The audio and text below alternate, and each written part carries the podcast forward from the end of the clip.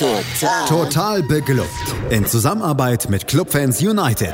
Der Podcast für alle Glubberer. Alles, Alles zum ersten FC Nürnberg auf meinsportpodcast.de. Herzlich willkommen bei Total Beglückt, dem Podcast über den ersten FC Nürnberg bei meinsportpodcast.de. Jo, die neue Saison steht vor der Tür, Teil 2 unserer Saisonvorschau. Und wir sind euch sozusagen noch den zweiten Teil unserer Kaderanalyse schuldig, nämlich dem Bereich der Offensive. Und auch das werde ich nicht allein bewältigen, sondern habe an meiner Seite wieder wohl vertraut den Simon Strauß. Hallo Simon. Hallo. Ja, Simon, die Defensive haben wir jetzt, glaube ich, ausführlich in der vergangenen Folge beleuchtet. Und bleibt uns jetzt noch das offensive Mittelfeld und der Angriff. Im Bereich offensives Mittelfeld habe ich mir gar nicht so viel notiert. Zum einen ein Spieler, der uns verlassen hat, der auch, ja, gelinde gesagt, wirklich sehr polarisiert hat, nämlich Nikola Dovedan. Der beste Dovedan aller Zeiten. Also zumindest in der vergangenen Saison der beste Dovedan aller Zeiten beim FCN. Er war immerhin unser bester Torschütze. Ja, ich hätte, glaube ich, auch nichts dagegen gehabt, wenn man ihn behalten hätte, aber er ist natürlich auch, äh, ich gehe davon aus, er war einer der Großverdiener. Und man hätte wahrscheinlich nur zu etwas verringerten Bezügen mit ihm verlängert und dass er da dann nicht so Bock drauf hat, äh, ist verständlich, vor allem weil es auch immer den Eindruck hatte, als wäre er nicht wirklich äh, in Nürnberg warm geworden. Ja, man hat so, so ein bisschen den Eindruck gehabt, dass er, dass er nie wirklich angekommen ist. Ne? Ja. Es, er, hat, er hat nie so die, die wirkliche Position in, in welchem System auch immer gehabt oder man hat sie für ihn nicht gefunden oder ihn da nicht eingesetzt. Ich kann da auch ehrlich gesagt nicht sagen, wo ich ihn eingesetzt hätte. Also am, am ehesten noch so als Mann hinter, hinter der einen oder hinter zwei Spitzen.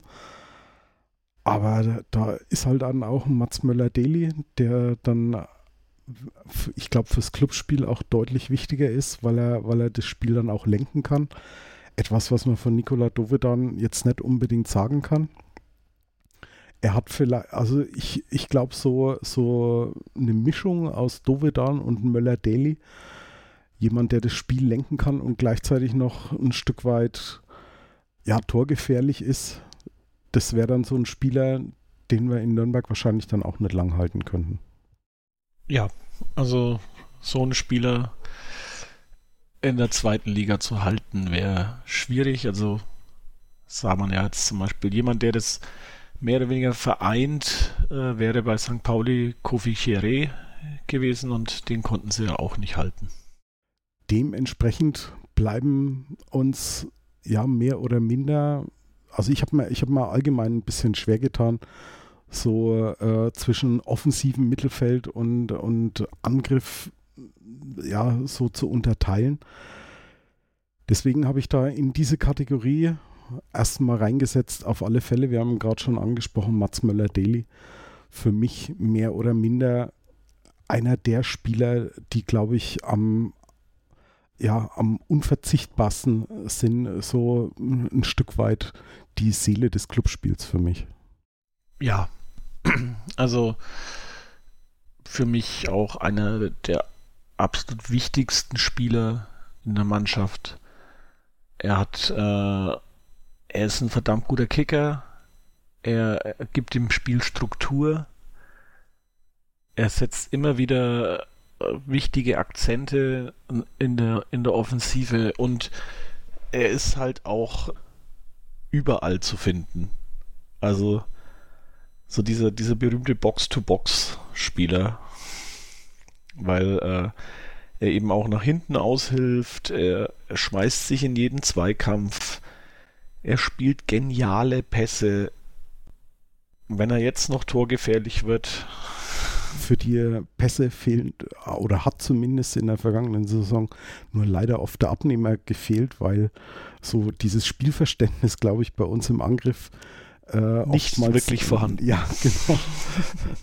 Und, und, und das ist meine Hoffnung, dass man, dass man im Angriff dann den einen oder anderen Spieler, auf die wir dann noch zu sprechen kommen, vielleicht so potenzielle Abnehmer für seine genialen Ideen dann jetzt noch ein bisschen mit dabei hat. Und dann, dann könnte das Ganze zu einer richtigen Waffe werden. Also was in der vergangenen Saison ja bekanntermaßen unsere große Schwäche war, nämlich der, das ganze Offensivspiel. Genau, aber da äh, bin ich bei den Neuzugängen im Sturm auf jeden Fall ganz guter Dinge. Ein weiterer Neuzugang in der vergangenen Saison war Thailand Duman, in der Zwischenzeit 24 Jahre alt, der von Borussia Dortmund, von der zweiten Mannschaft zu uns kam. Und ein Spieler, der mich dann ja mit seiner Spielfreude auch zum größten Teil positiv überrascht hat. Ich weiß nicht, wie es dir ging. Ja, absolut. Er ist halt so der, der Typ äh, Straßenkicker. Teilweise wirklich äh, geniale Einfälle. Und ich fand ihn wirklich klasse. Also ja, es, es gab Spiele, da war er leider blass. Und ähm, aber also die, wenn er, wenn er die Konstanz äh, ein bisschen reinkriegt in sein Spiel, dann kann er diese Saison auch wirklich sehr wichtig im Mittelfeld werden. Was mir bei ihm vor allem immer, immer sehr gut gefallen hat, und ich hoffe, dass er da in der, in der neuen Saison auch oft die Möglichkeit hat, es zu zeigen, waren seine Standards. Also ich fand, ich fand seine Ecken deutlich besser als die von, von Johannes Geist zum Beispiel. Ja, also Ecken waren ja sowieso äh, unser, eines unserer großen Probleme, also allgemein die Standards. Und da sah ich bei ihm auch äh, eine, eine konstantere Qualität als bei Johannes Geis. Dann haben wir in der Winterpause in der vergangenen so ja schon vielleicht in, in weiser Voraussicht dass Hacking und Rebbe wussten, dass sie ihn nicht werden halten können, nämlich Tom Kraus, haben sie vom ersten FC Köln den Jens Kastrop verpflichtet, der jetzt noch bis zum Ende der aktuellen, also der beginnenden Saison, erstmal noch zu uns ausgeliehen ist. Mm, er ist 18 Jahre alt, hat in der, in der zweiten Bundesliga ist er fünfmal eingewechselt worden, aber hat unter anderem auch in der, in der Regionalliga sieben Spiele gemacht in der Rückrunde. Und gerade so im, im letzten Saisonspiel gegen, gegen Schalke war er einer der Lichtblicke für mich. Und, und da hat er auch so, so mal ein bisschen gezeigt, was er für ein feines Füßchen hat. Also ich weiß nicht, wie, wie du siehst, aber ich spreche ihm da ein ganz großes Potenzial zu und freue mich drauf, ihn zu sehen. Auf jeden Fall. Also jetzt auch in den, im Vorbereitungsspiel gegen, gegen Schweinfurt äh, fand ich ihn auch. Das Spiel war zwar allgemein relativ äh, highlight-arm, aber er hat schon auch im Mittelfeld zusammen mit Niklas Jahn dem Spiel äh, Struktur gegeben. Und die Verantwortlichen sehen, glaube ich, in ihm schon so den legitimen Nachfolger von Tom Kraus. Und äh, ich glaube auch, dass er wirklich das Zeug dazu hat. Er hat ein gutes Spielverständnis, er hat Übersicht und eben auch ein feines Füßchen, um die Bälle an den Mann zu bringen. Da können wir uns auf jeden Fall, denke ich, zumindest, ich möchte mich da jetzt nicht zu weit aus dem Fenster lehnen. Aber ihm traue ich da schon auch zu, dass er sich im Lauf der Saison deutlich öfter, wenn nicht nur im Kader, sondern, sondern auch auf dem Platz in der zweiten Liga mal zeigen kann. Was ich vom nächsten Spieler nicht glaube, nämlich Pascal Fuchs, auch einer aus unserem Perspektivkader. Er ist jetzt gerade mal 17 Jahre alt, wird im Januar dann 18 hat in der vergangenen Saison noch in der U17 gespielt und zwei Spiele dann in der, bei der U19 gemacht, aber auch mehr so, ja, denke ich mal, ein Spieler, den man so langsam ein bisschen an den Erwachsenenfußball ranführen möchte. Ja, also ich sehe den auch eher hauptsächlich in der U19, vielleicht mal mit ein paar Einsätzen in der Regionalligamannschaft und eher so, dass er dann für gute Leistungen mal mit dem Platz im Profikader belohnt wird. Aber ich sehe jetzt bei ihm eher eher weniger die, äh, also eher eine geringe Anzahl an, an möglichen Einsätzen. Also da ist er, glaube ich, auch noch ja zu jung. Jemand, der einfach mal ein bisschen mehr Einsätze überhaupt im Herrenfußball benötigt, ist jemand, da kommen wir jetzt auch gleich zu den reinen Angreifern, nämlich Paul Philippe Besson. Der hat in der, ja, also seitdem er in Nürnberg ist, ja eigentlich ständig mit, mit Verletzungen herum experimentiert und hat jetzt in der, in der Rückrunde in der Regionalliga eigentlich ziemlich, ziemlich gut aufgespielt, fand ich. Aber um ihm ein bisschen ja, Spielpraxis zu geben, hat man ihn jetzt erstmal für eine Saison nach Aue verliehen. Ja, das ist, äh, finde ich, eine gute Sache. Also ich hatte es ja auch schon bei Leines Rosenlöcher gesagt. Also Aue sehe ich als einen äh, wirklich guten Drittligisten und äh, ich glaube auch, dass Paul Philipp Besson da doch äh, eine größere Anzahl an Einsätzen bekommen wird, sofern er denn gesund bleibt, was ich ihm sehr, sehr wünsche. Und äh, dass er dann wirklich eingespielt und vielleicht noch ein bisschen stärker als zuvor nach der Laie zurückkommt und uns dann äh, viel Spaß im Sturm machen wird. Ja, Besson ist in der Hinsicht auch der einzige Abgang, den wir im Angriff haben. Dafür haben wir jede Menge Neuzugänge, über die wir sprechen müssen. Wo wir noch am wenigsten, glaube ich, drüber sprechen müssen, ist Sean Blum. 19 Jahre alt, kommt aus der U19 vom 1. FC Kaiserslautern, ablösefrei. Der Name Blum, da hat es natürlich im Hinterköpfchen gleich ein bisschen geklingelt. Der kleine Bruder von Danny Blum. Auch mehr so ein, so ein Vorgriff, glaube ich, auf die Zukunft ein, ein, Spieler, der hauptsächlich für die U23 vorgesehen ist, denke ich, oder? Ja, denke ich auch. Also er spielt sich jetzt in der U23 sowas von in Vordergrund, dass der Coach nicht dran vorbeikommt, ihn zu nominieren, aber so sehe ich ihn auch eher im Regionalligakader. Der nächste Neuzugang, auch zeitlich gesehen, war dann Manuel Winsheimer, 23 Jahre vom HSV, kam ablösefrei auch ein Unterfranke, der beim HSV in der vergangenen Saison zwar 26 Spiele gemacht hat, aber auch ja gerade in der Rückrunde mehr oder minder nur so Teilzeitarbeiter war. Da muss ich auch ehrlich sagen, mm, ich bin mir nicht so hundertprozentig sicher, wie ich, wie ich ihn einschätzen soll. Ja, es ist, es ist schwierig einzuschätzen. Also er rackert wirklich viel.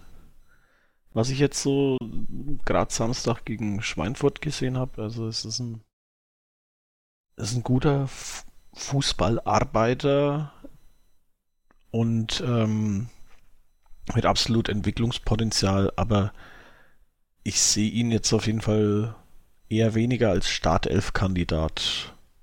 Also da sind die anderen beiden Neuzugänge im Sturm äh, schon noch vor ihm.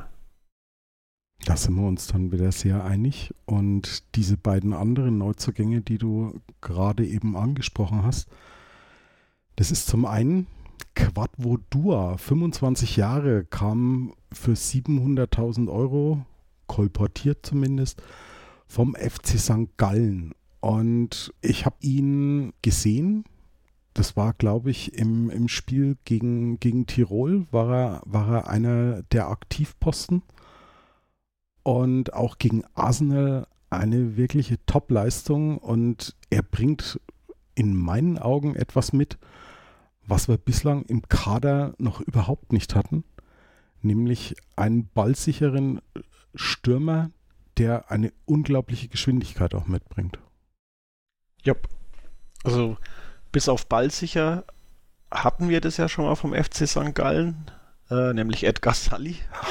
Der war auch unglaublich schnell. Du kramst aber heute auch die Namen aus der Vergangenheit wieder raus. Aber äh, Sully war halt nicht so ballsicher. Und das, da ist Quadvodua wirklich eine, eine ganz andere Hausnummer. Also die, die, Häuser stehen nicht mal in derselben Straße. Ähm, er hat mir gegen Arsenal unglaublich viel Spaß gemacht. Hat mehrfach gezeigt, dass wir wirklich eine Waffe für da vorne haben mit ihm. Und äh, was mich auch, äh, was mir sehr imponiert hat, war, dass wirklich nach dieser kurzen Zeit äh, des bislang Zusammenspielens da Ferner und Dua schon unglaublich gut harmonieren. Da passen schon die Laufwege, äh, da kommen die Flanken schon an, alles. Also, ja, wenn das noch besser wird, dann äh, holla die Waldfee. Mach, mach, mir hier jetzt nicht Angst, nicht, dass du jetzt hier noch zum Berufsoptimisten wirst. Normalerweise bin, bin ich, doch, doch. Bin ich doch eh. also ich glaube, ich glaube auch Quadvodua, er war ja einer, den man auch nicht auf der Liste hatte. Ursprünglich hatte man ja versucht, Guido Burgstaller wieder zurückzuholen, aber meine persönliche Meinung, so bescheiden, wenn ich die mal anmerken darf, ich glaube, mit Dua fahren wir auf alle Fälle besser als mit Guido Burgstaller. Nichts gegen Guido Burgstaller, aber er ist halt auch 33.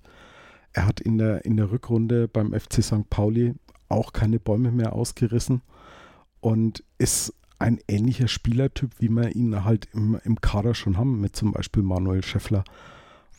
Hm, da würde ich sagen, ist Burgstaller schon auch anders. Burgstaller ist da mehr der Arbeiter, der also Scheffler geht schon auch viele Wege, aber Burgstaller ist in meinen Augen auch der etwas äh, ballsicherere Spieler und auch ein bisschen vielleicht technisch, technisch beschlagener als Scheffler.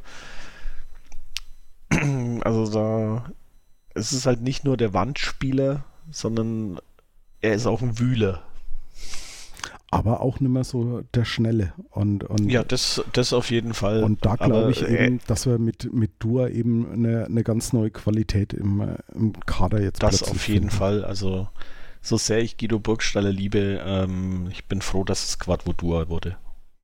Ja, und als Sturmpartner für ihn hat man dann nach langen, zähen Verhandeln sozusagen den, den Wunschspieler von Dieter Hecking, Olaf Rebbe und äh, dem Coach geholt, nämlich für ungefähr eine Million Euro von Dynamo Dresden Christoph Daferner. Ja, 24 Jahre war letzte Saison ja auch Dresdens bester Stürmer. 13 Saisontore in der zweiten Liga. Ja, und äh, er war, glaube ich, da der einzige Grund, der Dresden äh, noch irgendwie am Leben hielt. Am Schluss hat es dann doch nicht gereicht, aber er hat jetzt auch in den Vorbereitungsspielen schon, schon gezeigt, was er kann. Er ist unglaublich agil da vorne drin, äh, weicht auch gern mal auf die Flügel aus. Also ich glaube, dass wir schon auch an ihm, also gerade an dem Sturm du, Dua und da ferner ähm, sehr viel Spaß haben werden. Und äh, liebe Bildzeitung, den Witz mit Doppel-D im Nürnberg-Sturm haben wir als Erste gemacht jetzt. ähm, da, da möchte ich jetzt nichts weiter äh, hinzufügen. Dann kommen wir von unserem Doppel-D-Sturm auf die Spieler, die schon ein bisschen länger da sind. Und ja, als ich, als ich mir die heute so zusammengeschrieben habe, muss ich sagen, ist der einzige, hinter den ich momentan kein Fragezeichen gesetzt hätte, Lukas Schleimer. Wäre er jetzt nicht gegen, gegen Arsenal verletzt rausgekommen, äh, Bänderriss und fällt jetzt erstmal für ein paar Wochen aus. Aber Lukas Schleimer für mich auch jemand, den ich vor der vergangenen Saison überhaupt nicht mehr auf der Rechnung hatte. Ja, ich auch nicht. Der war ja auch irgendwie so gut wie abgeschrieben. Ich glaube, nach Saarbrücken war er ausgeliehen, ne? Ich glaube, Saarbrücken, kam, ja. Und kam da ja auch nicht so regelmäßig zum Einsatz. Und hat aber dann gezeigt, was es, was es bringt, wenn man immer weiter an sich arbeitet und im Training gute Leistungen zeigt und plötzlich darf man halt mal ran. Dann zeigt man im Spiel gute Leistungen und schwuppdiwupp ist man eigentlich immer im Kader und kommt regelmäßig zu seinen Einsätzen. Und Lukas Schleimer ist halt auch, was mir an ihm sehr gefällt, ist auch diese, diese Unbekümmertheit, mit er, der, mit der er äh, da in der Offensive spielt und dann eben auch mal auch mal was probiert, auch mal ins Dribbling geht, auch mal einen, einen aussteigen lässt. Und er war in unserer Offensive letzte Saison auf jeden Fall, wenn er gespielt hat, ein sehr belebendes Element. Und hat auch gegen Arsenal kurz nach seiner Einwechslung ein tolles Tor gemacht, fand ich. Ja. Und dann zwei Minuten später leider das Innenband gerissen, komplett genau. ohne Fremdeinwirkung. Ja. Sehr schade für ihn, aber ich glaube, dass er sich auf alle Fälle zurückkämpfen wird. Und schon sind wir bei jemandem, der auch momentan noch verletzt ist, wo keiner wirklich sagen kann, wann er zurückkehrt, nämlich Pascal Köpke. Und Pascal Köpke hatte man in der, in der Rückrunde so eine Zeit lang das Gefühl, Jetzt ist er endgültig angekommen, als er in drei Spielen hintereinander jeweils das 1 zu 0 gemacht hat. Danach ist er wieder ein Stück in, in ein Loch gefallen. Man sagt ja immer, solange wie ein Spieler verletzt ist, solange braucht er dann auch wieder, bis er einigermaßen zu seiner alten Form wieder findet. Und bei ihm kam halt jetzt dann noch eine OP dazwischen. Man hat ihm, glaube ich, irgendwie eine Schraube noch entfernt oder, oder was da war. Ich ja, also noch ein Routineeingriff am Knie. Genau. Und, der auch geplant war. Und dementsprechend fällt er auch noch eine, eine Zeit lang aus. Wobei auch er jemand ist, wo ja die Gerüchteküche von einem Interesse zum Beispiel von Eintracht Braunschweig gemunkelt hat. Glaubst du, dass da was dran ist? Nee, denke ich nicht. Also, ich gehe eher davon aus, dass es vielleicht zwei andere Stürmer noch verlassen. Und dann nehme ich mal an, dass du genau die beiden meinst, die ich als nächstes auf der Liste habe. Nämlich zum einen Manuel Scheffler, in der Zwischenzeit 33 Jahre. Und auf der anderen Seite Erik Schuranov mit 20 Jahren. Genau, also Schuranov würde ich sehr gerne eigentlich noch bei uns sehen, weil ich glaube, dass in ihm wirklich viel Potenzial steckt. Aber wir brauchen eben auch das Geld. Wir haben Überangebot im Sturm. Und wenn uns da jemand für Schuranov ein paar Millionchen geben würde, könnte wahrscheinlich, könnten wahrscheinlich Rebel und Hacking auch nicht Nein sagen. Aber jetzt mal ganz ernsthaft. Also ich bin, ich bin absolut bei dir. Erik Schuranov ist, ist so jemand, der schon lang im Verein ist. Ist in, in, in Bamberg geboren, wurde auch, ja, vielleicht ein Stück zu sehr hochstilisiert als, als sportliche Hoffnung oder sportliches Verbre äh, Verbrechen, hätte ich jetzt schon fast gesagt, Versprechen an die Zukunft, wenn ich da an seine Vertragsverlängerung im vergangenen Herbst denke. Dann kam der Ukraine-Krieg dazu. Er hat ja, seine Familie stammt ja aus der Ukraine, er hat da auch noch viel Verwandtschaft.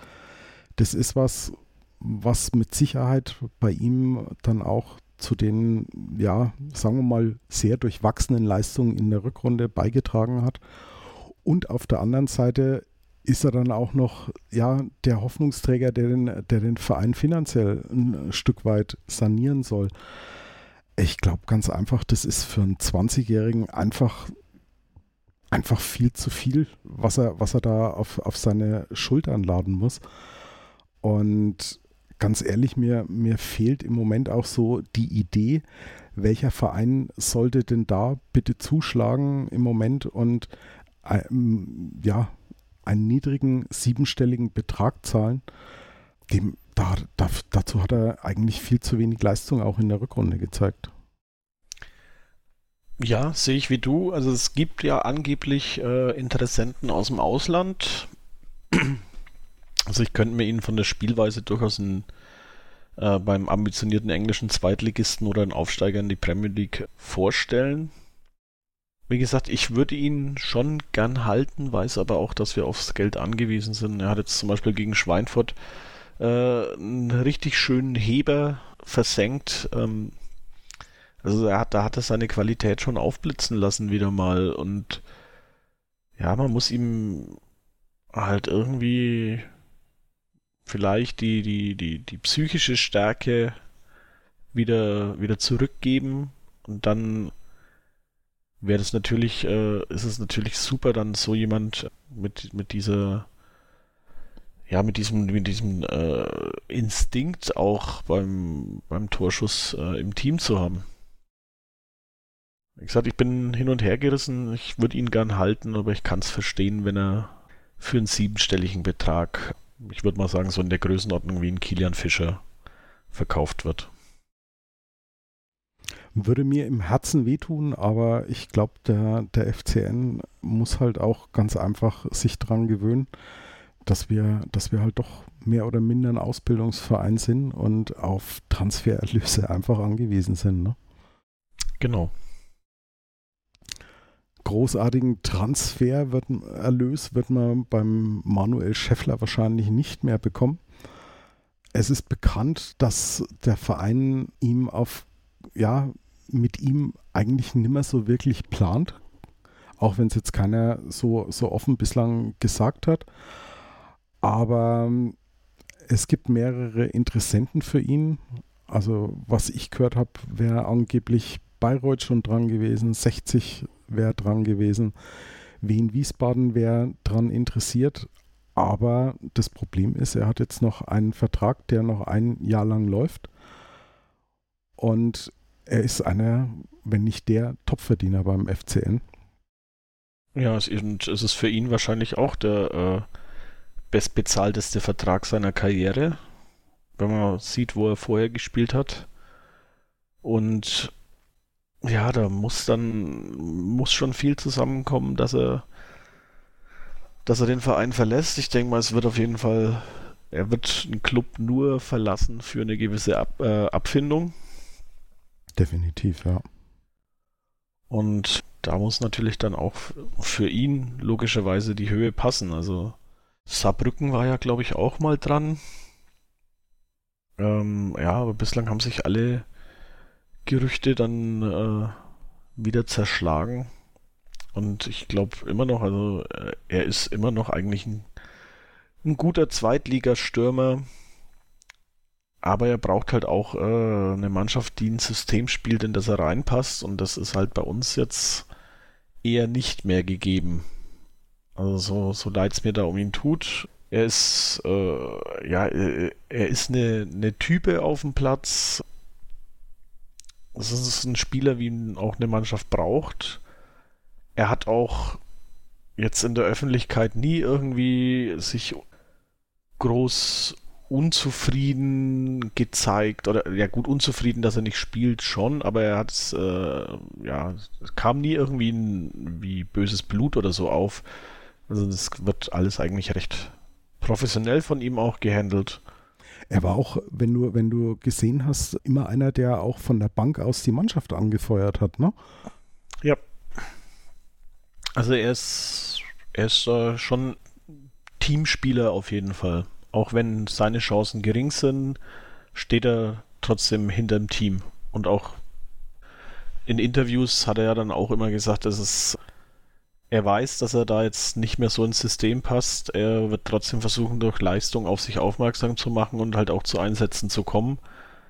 Und sowas finde ich eigentlich immer ganz, ganz gut, wenn Spieler sich da wirklich fair äußern und nicht sagen, ich weiß auch nicht, was der Trainer äh, hat, ich äh, gebe immer volle Leistung, sondern er hat auch klar erkannt, dass, dass er halt aktuell nicht ins System passt. Und eigentlich wünscht man sich ja so einen so Spieler wie ihn im Kader. Das Problem ist halt wirklich nur, als Topverdiener, die Kohle, die könnte der FCN halt anderweitig dringender gebrauchen. Ne? Ja, da kann man halt auch drei Nachwuchsspieler äh, von bezahlen wahrscheinlich oder ja. fünf. Dann kommen wir zum nächsten Fragezeichen. Felix Lohkemper, in der Zwischenzeit 27. Er scheint endlich seine, seine Beckenprobleme auskuriert zu haben oder, oder Hüftprobleme, wegen derer er in der vergangenen Saison gerade mal 45 Minuten in der zweiten Liga gespielt hat und 63 Minuten im DFB-Pokal. Im Moment leider wieder außer Gefecht wegen, wegen einer Erkältung. Für mich das ganz, ganz große Fragezeichen. Schafft das nochmal? Schafft das nicht? Ich würde es, glaube ich, wenigen Spielern so sehr wünschen wie ihm, dass er, dass er das wieder schafft, weil auch in diesen zwei Kurzeinsätzen in der vergangenen Saison hat man gesehen, was er eigentlich für ein Potenzial hat. Ne?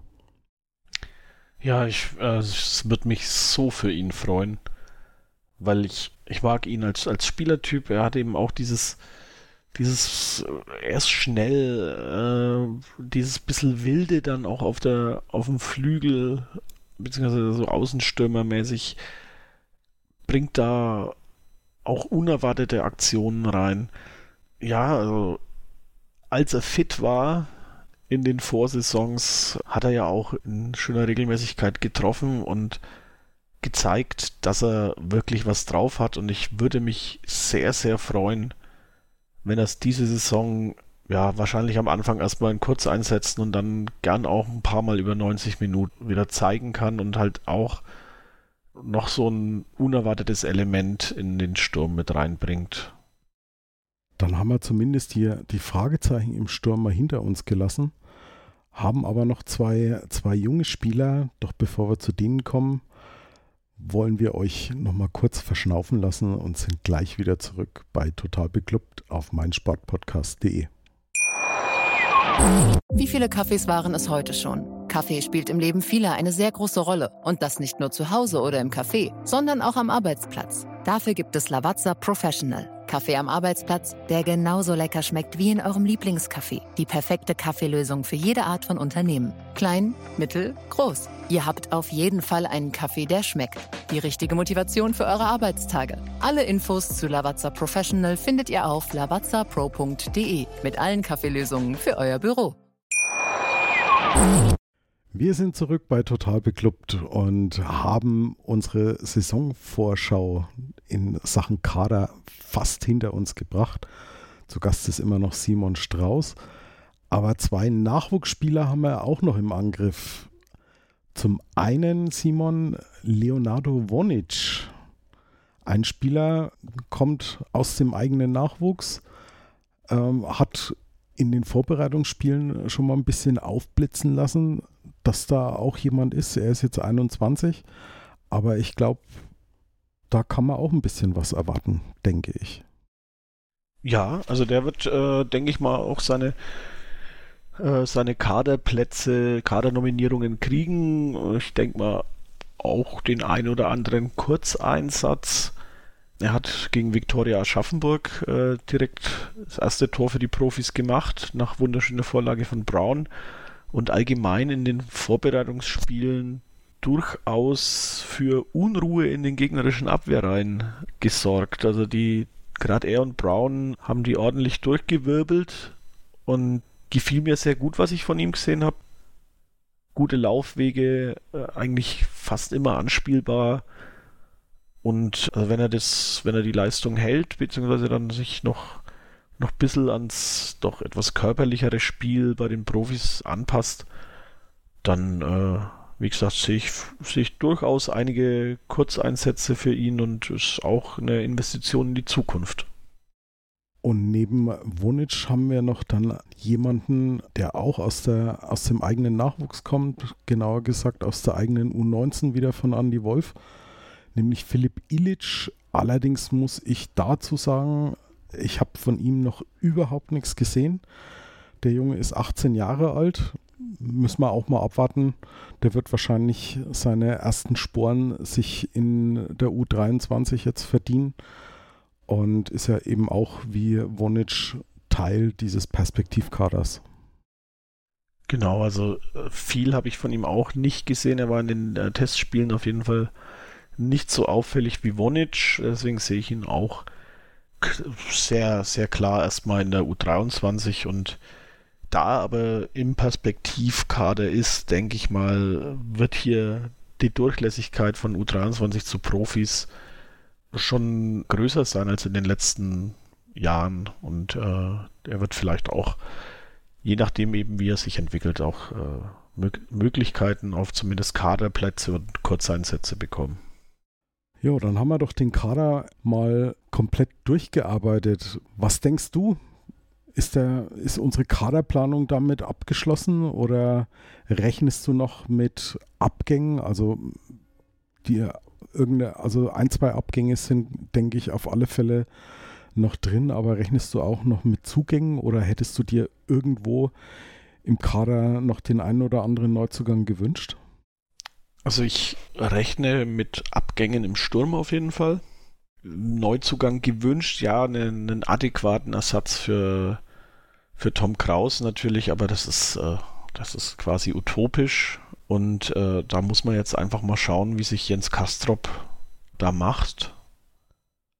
Und ja, also vielleicht passiert ja bis Ende August noch was äh, im Mittelfeld, aber ich glaube, defensiv und, und offensiv sind wir auf jeden Fall recht gut aufgestellt. Also da gehe ich nicht mehr von Neuzugängen aus, außer uns verlassen mehr als zwei Stürmer. Aber selbst dann bräuchten wir es eigentlich nicht, weil wir also mit Dua da ferner als, als, als die ersten beiden Dahinter Winsheimer, Schuranov, falls Schuranov bleibt. Dann haben wir noch einen Pascal Köpke, der, denke ich mal, in einem in spätestens einem, einem Vierteljahr auch äh, wieder angreift, wenn nicht schon viel früher. Er muss jetzt halt dann auch erstmal wieder ins Training, wenn Felix Lohkämmer fit ist und seine Einsätze kriegt. Also da sind wir echt gut aufgestellt. Und also denk, wenn, wenn was passiert, dann eher so im defensiven Mittelfeld dass man nochmal auf der 6 irgendwie nachbessert. Vielleicht wartet man ja auch drauf, so wie in den vergangenen Jahren, ob irgendwie jemand bei einem Bundesligisten etwas unzufrieden ist und sich mehr Spielzeit erhofft, dass man, dass man da vielleicht noch eine, eine Leihe eingehen kann. Dieter Hecking ist ja bekannt dafür, dass er ein Freund von Laien ist. Und ich ja, sehe halt keine Gefahr. Ja, genau. Und ich sehe es ich ähnlich wie du. Also wenn, dann höchstens noch, dass man, dass man im defensiven Mittelfeld mit, mit Zugängen plant oder sich zumindest die Option irgendwie offen hält. Aber ansonsten, glaube ich, steht der Kader, wenn, dann wird es höchstens noch den einen oder anderen Abgang geben. Ja, und dann werfen wir mal noch, noch ganz kurz einen Blick auf die Testspiele, die der FCN absolviert hat. Mm, von den, von den Leistungen und den Ergebnissen her war das alles ja, mm, ich möchte mal sagen, eher durchwachsen. Ich weiß nicht, wie du das siehst, aber so, so ein richtig überzeugendes Testspiel habe ich jetzt mit, mit Ausnahme der ersten Halbzeit gegen Arsenal eigentlich nicht gesehen. Nö, also, also gegen, gegen Rasgrad, äh, wenn man da bedenkt, das war gerade auf dem Weg ins Trainingslager Rasgrad äh, spielt Champions League Qualifikation, steht schon voll im Saft. Da ist klar, dass die äh, viel weiter sind. Und die sind auch mit einer Aggressivität reingegangen, wo ich mir dachte, äh, Leute, für ein Trainings, für ein, für ein Vorbereitungsspiel ist das vielleicht auch ein bisschen überzogen. Also das, da endete wirklich jeder Angriffsversuch des FCN endete in einem Foul entweder schon im Mittelfeld oder dann eben zwischen Mittelfeld und, und Strafraum. Und das war etwas, äh, war ein bisschen wild. Ja, Tirol habe ich nicht gesehen. Da hast du auch ehrlich gesagt überhaupt nichts verpasst. Also das war, das war sowas, was eher sehr ernüchternd war. Also jetzt weniger vom, vom Ergebnis dieses 0 zu 2. Auf Ergebnisse, gerade in, in so Testspielen, gebe ich eigentlich relativ wenig. Aber so die Art und Weise, wie die Mannschaft auf dem Platz stand, das war schon sehr, sehr ernüchternd, muss ich sagen. Also entweder waren sie mhm. wirklich total fix und alle vom Trainingslager oder waren in Gedanken einfach nicht auf dem Platz, aber das ging eher schon so in die, in die Größenordnung, ja, vergangene Saison, dieses Testspiel gegen Ingolstadt. Da hat da es irgendwie an allem gefehlt. Also da war kein Spieler, der auf dem Platz stand, der auch nur annähernd irgendwie eine normale Leistung gezeigt hätte. Okay. Bin ich ganz froh, dass ich es nicht gesehen habe. Ja, also, das kannst ja, du auf alle Fälle sagen. Ja, die, die Spiele gegen die äh, Regionalligisten, oder ist Viktoria Aschaffenburg ist auch Regionalligist, ne? Die sind auch Regionalliga, ja. Ja, genau. Also die zwei, das waren ja mehr oder weniger Pflichtsiege gegen Aschaffenburg und Schweinfurt. Da kann man jetzt so nicht viel sagen. Es waren ja auch bei beiden Mannschaften eher so die B11s auf dem, auf dem Platz. Das wurde in der Halbzeit auch, äh, also zumindest gegen Aschaffenburg in der Halbzeit komplett durchgewechselt. Gegen Schweinfurt äh, waren es eben die Spieler, die gegen Arsenal nicht oder nur zu kurz einsetzen kamen. Ja, also Arsenal war die erste Halbzeit wirklich stark. Also da haben sie gezeigt, was in diesem Team steckt und worauf sich die Gegner in der, in der neuen Saison einstellen müssen. Sie haben äh, wirklich schönen Fußball auch gespielt. Zweite Halbzeit dann natürlich, da kam dann halt die A11 von Arsenal und hat uns im Schnelldurchgang zerlegt. Aber da haben sie dann auch, also so nach den ersten Viertelstunde, 20 Minuten, wo uns, wo wir einfach von Arsenal überrollt wurden, haben sie dann trotzdem eine relativ stabile Leistung noch abgeliefert und äh, da hat dann im Endeffekt hat er, musste man sich halt der individuellen Klasse so eines Gabriel Jesus oder Mohamed an, äh, wie heißt der, Anani oder so, ja, geschlagen geben. Was, was mir gegen Arsenal in der, in der ersten Halbzeit besonders gut gefallen hat, war, äh, wie sie nach Ballverlusten sofort gleich ins Gegenpressing um, umgestiegen sind. Ne? Also da ja. haben sie, haben sie die, die Abwehr von Arsenal ein ums andere Mal ziemlich in, in Bedrängnis gebracht. Und das ist was, das hat mir in der vergangenen Saison in der zweiten Liga so ein bisschen gefehlt. Und würde mich freuen, wenn ich, wenn ich dieses schnelle Umschalten aufs Gegenpressing öfters mal sehen würde. Und ja, also das, das hat mir auch sehr gut gefallen. Da ist ja auch das 1-0 rausgefallen. Und es haben ja auch auf, auf Twitter zum Beispiel einige Arsenal-Fans auch äh, geschrieben. Also mit der, mit der Leistung, die ihr gegen uns in der ersten Halbzeit gezeigt habt, äh, braucht ihr euch nächste Saison überhaupt keine Sorgen in der zweiten Liga machen. Fand ich äh, sehr sympathisch. Dann, äh, dann hoffen wir mal, dass die recht behalten. Wobei, das wird eh sehr, sehr schwierig einzuschätzen sein. Also in der vergangenen Saison hat man irgendwie schon gewusst, also Schalke und Bremen, wenn alles mit rechten Dingen zugeht, die werden da oben mitspielen. Der HSV bis zum Schluss auch, bis das wieder wie gewohnt vergeigt. Aber in dieser Saison fehlt mir so, so ein bisschen dieser, dieser große Favorit. Also ich, ich weiß nicht, wie es dir geht, aber ich kann diese zweite Liga 2022, 2023 bislang noch überhaupt nicht greifen. Ich äh, wüsste nicht, dass es irgendeine Mannschaft gibt, die, die da irgendwie hervorstechen könnte. Nee, ich bin da, das äh, fällt mir auch sehr schwer da irgendwen rauszupicken. Also Hannover hat sich ja, glaube ich, äh, recht, recht gut verstärkt. Aber es ist halt Hannover, ne? Aber es ist halt Hannover. Ähm, ich glaube nicht, dass äh, Fürth direkt eine große Rolle spielen wird. Bielefeld weiß ich auch nicht. Also es ist echt, also ich glaube, man kann in der Liga erstmal nach, was ich, fünf Spieltagen ungefähr grob mal sagen, wohin die Reise geht. Ähnlich wird es dann auch aussehen bei unserem ersten Gegner jetzt am Samstag, 13 Uhr, nämlich dem FC St. Pauli. Der FC St. Pauli ist eine Mannschaft, die haben ja vergangene Saison sehr, sehr lange, ähnlich wie wir, um Aufstieg mitgespielt. Waren eigentlich nach der Hinrunde, hat eigentlich ja im Prinzip schon jeder mitgerechnet, dass, dass sie zumindest einen der ersten drei Plätze belegen könnten, was dann nicht der Fall war. Und die mussten jetzt doch einen ganz schönen Aderlass in ihrem, in ihrem Kader hinnehmen. Also nur als Beispiel Burgstaller weg, Ditgen weg, Kieré weg, Becker weg, Ziereis weg, Lawrence, Benatelli, Makienok, Buchtmann weg.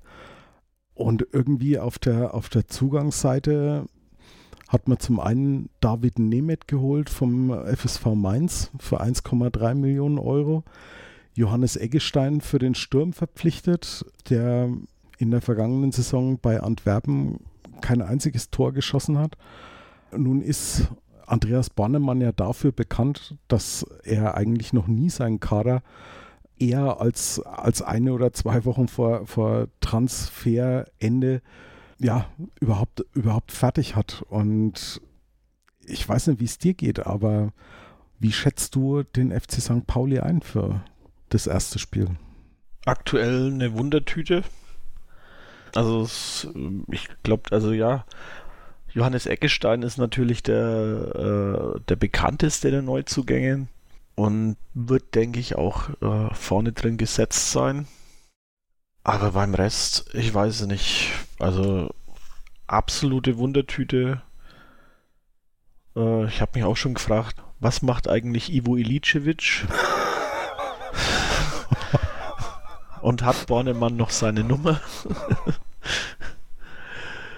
Aber ja, also ich kann St. Pauli da wirklich aktuell gar nicht äh, einschätzen.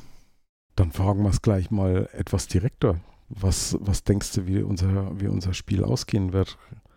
Jetzt gar nicht so sehr, als dass ich von dir einen Tipp hören möchte, aber äh, in welche Richtung könnte es gehen? Ich glaube, dass unser Sturm direkt im ersten Spiel mal zeigt, dass mit uns zu rechnen ist diese Saison. Und ja, also das wichtige Spiel ist dann am zweiten Spieltag. Wobei das auch eins ist, wo ich sagen muss, ich bin eigentlich recht froh, dass wir das Derby gegen die Westvorstadt so früh in der Saison haben, weil die halt auch einen sehr, sehr großen Umbruch zu bewältigen haben und ich kann mir nicht vorstellen, dass sie schon irgendwie so weit sind, dass sie einigermaßen eingespielt sind. Derbys sind, sind ja sowas, da würde ich persönlich am liebsten drauf verzichten. Das war das Schöne an der vergangenen Saison und ja, ich habe halt immer noch dieses 1 zu 5 vor, vor ein paar Jahren im Hinterkopf, auch am zweiten Spieltag. Das hat damals schon sehr geschmerzt und ich hoffe wirklich inständig, dass uns sowas am zweiten Spieltag nicht passiert, aber es ist halt alles eine Wundertüte. Ne? Du weißt nicht, läuft es bei uns einigermaßen, ist der Gegner schon so weit. Es bleibt nur die Hoffnung, dass die Saison ganz gut für uns losgeht. Und ich sag mal, wenn du da jetzt mit, mit vier oder sechs Punkten startest, also vielleicht ein Auswärtspunkt auf St. Pauli und dann ein Heimsieg im Derby, das ist dann schon was, was so, so ein Stück weit eine Euphorie irgendwie lostreten könnte, ne?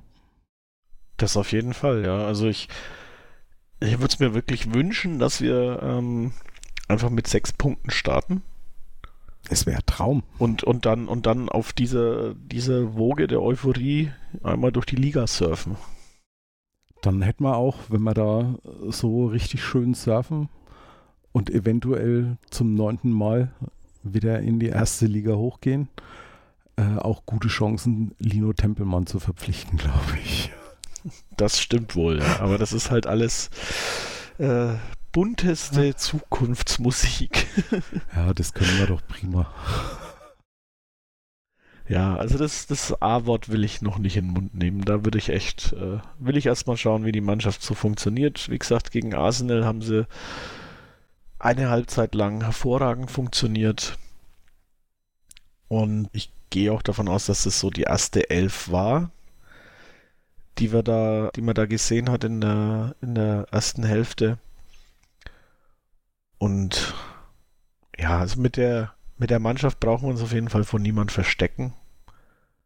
Und wenn, wenn da jeder seine, seine Leistung auf den Platz bringt, dann äh, werden wir eine gewichtige Rolle in dieser Saison spielen. Das ist ein wunderbares Schlusswort, das du da gesagt hast. Kann ich mich nur entsprechend anschließen. Und danke dir, Simon, auf alle Fälle für diese zwei sehr ausführlichen Folgen, die wir da jetzt aufgenommen haben. Vielen Dank, Simon. Sehr, sehr gern. Bevor wir diese Folge beenden, möchte ich noch einen kleinen Hinweis geben. Und zwar ist es in der Zwischenzeit ja schon schöne Tradition geworden, eine Saisonspende zu machen. Diese Saisonspende für uns FCN-Fans hat immer so ein bisschen die Organisation und, und die Zusammenfassung der Bomber Manolo auf seinem Clubblog übernommen. Ich werde das Ganze in den, in den Show Notes noch entsprechend verlinken. Wäre schön, wenn noch viele da teilnehmen würden. Das, ihr könnt euch die Organisation, für die ihr dann spendet, auch entsprechend selbst aussuchen. Ich glaube, jeder von uns kann da, kann da ein bisschen was entbehren und, und für den guten Zweck ein paar Euro locker machen.